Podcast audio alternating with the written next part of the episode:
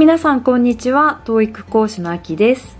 前回は TOEIC 受験の感想ということで1月10日に TOEIC 受験をした際の感想を皆さんにシェアさせていただいております。はい。でその時にですねもうリスニングの難易度が上がっているように感じますというふうにシェアさせていただいて実際に、えー、テストの手応えとしてはもう全然だったんですよね。おそらくパート223個聞き逃しましたしパート34も、はい、難しくなっているなという印象だったのでこれはちょっと満点難しいかなと思っていたんですがリスニングに関しては、えー、満点を取ることができていました。はいちょっとスコアレポートがまだ届いてはいないんですがおそらくでも23個は間違っているんじゃないかなと思いますリスニングに関しては、えー、23個ですね間違ってても満点が取れるので、はい、ただ今回そんな状況だと思いますね。何個か間違っていての多分満点じゃないかなと思っています。そしてリーディングの方なんですが前回リスニングに比べてリーディングはすごく簡単に感じたんですね。特にトリプルパッセージに関しては本当に簡単だったのでいつもよりあの時間をかけずにえー、全部の問題を解き終わることができました。多分 10, 10 15分ぐらい、えー、余ったんですよね。で特にこう引っかかるような問題も私の中ではなかったので満点取れていたんじゃないかなと 淡い期待をしていたんですが、えー、おそらく23個ですね間違ってしまったようで、えー、満点を、え、逃してしまいました。満点取れなかったっていうことも非常に悔しいんですけれども、まあ、何しろですねどこで間違えたのかっていうのが見当つかないというのが一番情けないですね。いくつか確かに迷った部分は、まあ、あるんですけれどもはい。まあ、パート5だったら自分であの解決できるところなんですが迷ったのがパート7だったので一体何が正解なのかっていうのが、まあ、分からないままお蔵入りになってしまうっていうのがすごく、まあ、歯がゆい気持ちです、はい、ただまあ読み方が甘かったんでしょうね、はい、すごく反省しました。はい。ということで、まあ、前回は、えー、TOEIC 受験の感想を、えー、シェアさせていただいたんですが、今回は、パート7の長文読解の際に内容を忘れないようにする方法についてお話ししたいと思います。え、前回日曜日に、えー、 TOEIC テスト新形式精選模試という、まあ、 TOEIC の中ではすごく有名な模試をですね執筆された野村先生の、え、講座に参加してきました。でとりあえず75分で100問、えー、模試を解いてその後5時間、かけて全て100問について解説をするというあのものすごく贅沢な、講座だったんですけれどもそちらに参加しました。で最後の、えー、っと質問でですね受講生からこんな質問が出たんですね。長文読解の際に、まあ、内容を忘れてしまうんですけれどもどうしたらいいですか？っていう、まあ、質問だったんですがその時の、まあ、野村先生の回答が本当にその通りだなとあの思うものだったので、まあ、ちょっとこちらでですね私の、まあ、アイデアも、えー、ちょっと盛らせていただきながらあのシェアしたいと思います、えー、3つあるんですがまず1つはビジュアル化させるっていうことです。これは野村先生もおっしゃっていたことなんですけれども、まあ、書いてある内容を本当にどこまで具体的にイメージできるかだと思うんですよね。イメージできないものは記憶に残らないですしあの何か問われてもそれについて何か質問されても正確に答えることは非常に難しいと思います。ですので読んでいく中で必ず頭の中でその映像を作りながら読み進めていくイメージしておくことがすごく大事です、まあ、例えば新しいコミュニティセンターが都市部にオープンしますと言われたらもうその映像を頭の中で作り込むわけですよね。そこで様々なイベントが開催されますよ。ライブパフォーマンスもありますよって言ったら実際にそのコミュニティセンターでライブパフォーマンスをやっている映像を頭の中に作るわけです。講師を呼んでワークショップをしますと言ったら、まあ、その映像も付け加えていくわけですよね。もうきちんとちゃんと詳細部分までもう頭の中で再現しておくわけです。でこれができないと、まあ、先ほども言ったように問題に正確に答えられないと言ったんですがまさにですねこの間それを痛感するような問題に出くわしました。あの聖戦模試の中の一つだったんですけれどもトリプルパッセージだったんですね。アドバタイズメントウェブページとアーティコの3つだったんですが、えー、広告がですねランニングマシン付きデスクに関するものだったんですこのランニングマシン付きデスク、まあ、英語で言うとトレッドミルデスクってなってるんですが、まあ、トレッドミルっていうのはあのランニングマシンのことだっていうふうにわかるんですがそれのデスクってどんなものなんだろうと見たことがないのでもうゼロから頭の中でイメージを構築させないといけないですよね。その英文を読みながらもうゼロからイメージを作り上げていかなきゃいけないってことがすごく難しかったです。お仕事をしながら健康を保つお手伝いをします。お手頃でかか、えー、革新的な、えー、機器は従来の座るタイプのオフィス用デスクに変わるものとして理想的ってこれどんなものなんだろうってあの非常にですね難しかったです。難しいというのはつまりイメージができなかったので、まあ、それに対する質問にうまく答えられなかったわけですね。本当に結構苦労しました。なんだろうこれって。実際にあるんですかね？どうなんでしょう？私は見たことがないので本当にま不安定な情報のもと、まあ、イメージを作り上げていくしかなかったです。はい。でこれですねあの聖戦模試っていうのはそれぞれの、えー、問題に正解率が載っているんですね。出版する前におそらく、えー、モニター受験をしてもらってそれで受講してくださった方の正解率を、えー、出しているんだと思うんですがこの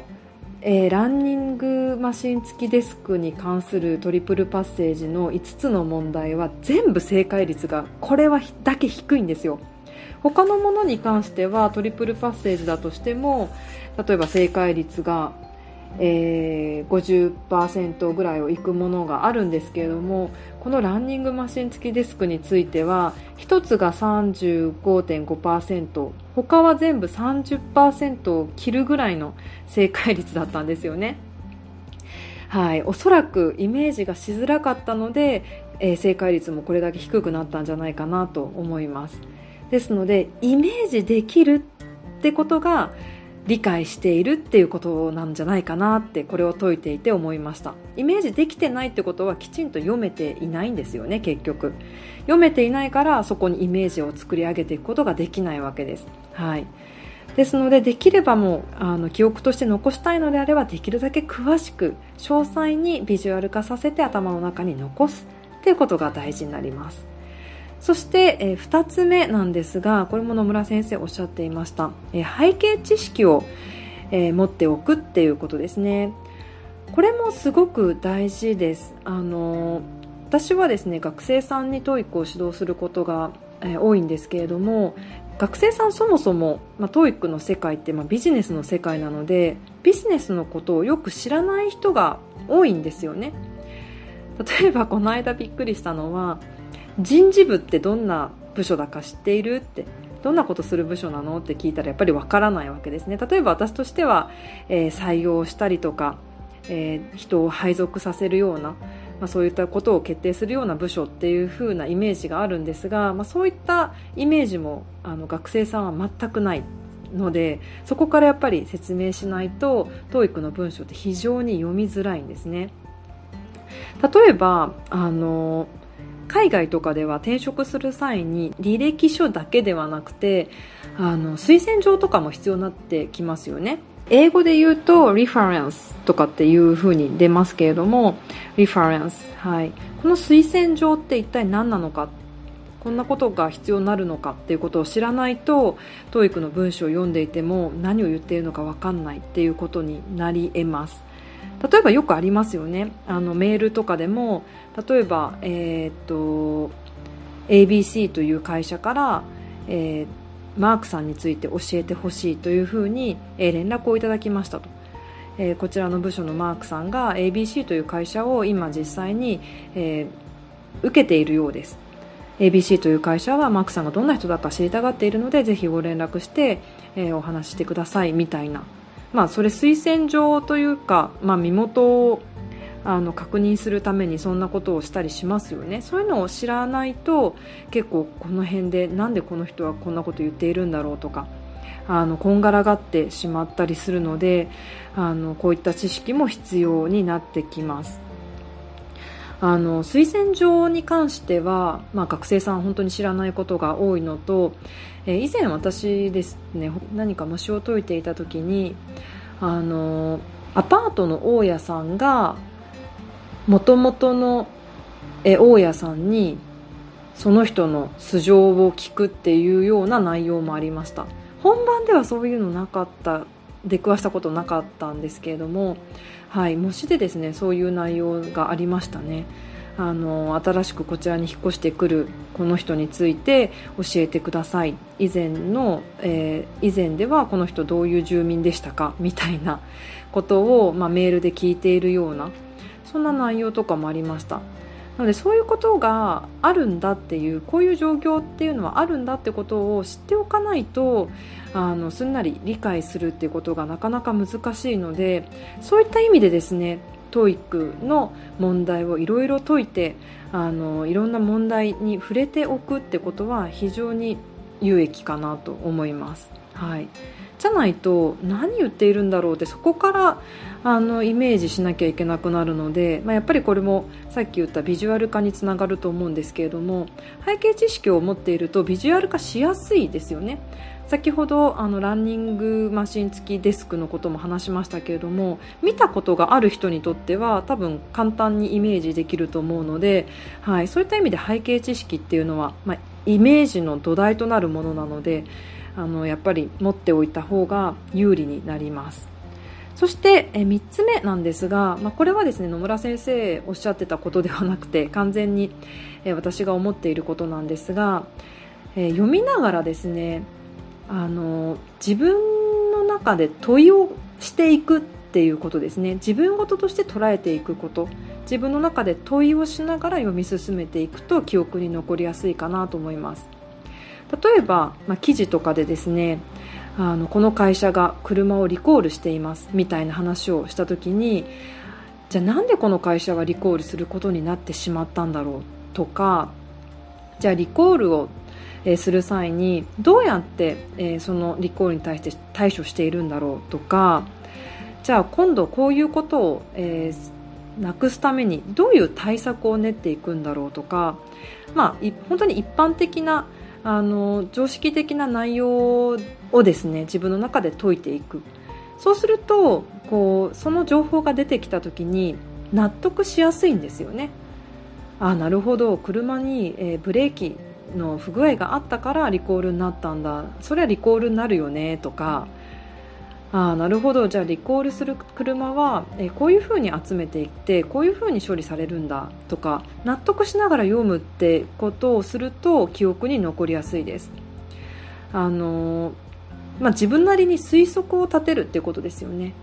推測を立てながら読んでいくと、まあ、その情報が出てきた時に、まあ、合致した時にですねイメージしやすいですし合致しなかったとしてもそれが逆にイメージに残りやすくなったりするので自分の中で仮説を立てながら読んでいってもいいですし自分の中で問いを立てながら読んでいく。自分自分事として捉えながら、えー、読んでいく。っていうことをすると、えー、イメージしやすいかなと思います。はい。結構ですねストーリーとして入り込めると、えー、本当に忘れずに、えー、例えばトリプルパッセージとかでも一気に5つ解くことができたりしますのでいかにですねその文章を、まあ、自分事として捉えてイメージできるかっていうところにかかってるんじゃないかなと思います。イメージできないっていうことは正確に読めてないっていうことなので、えー、しっかりですねあの復習する際にはもう一度文章を一つ一つ丁寧に読んでいって、えー、自分の思い描いたえ、ビジュアル化させたものと差異がないかどうか確認するっていう作業が必要になるかなと思います。ということで今日は、えー、長文読解の際に内容を忘れないようにする方法、えー、3つですね、野村先生の、えー、野村先生から学んだことを、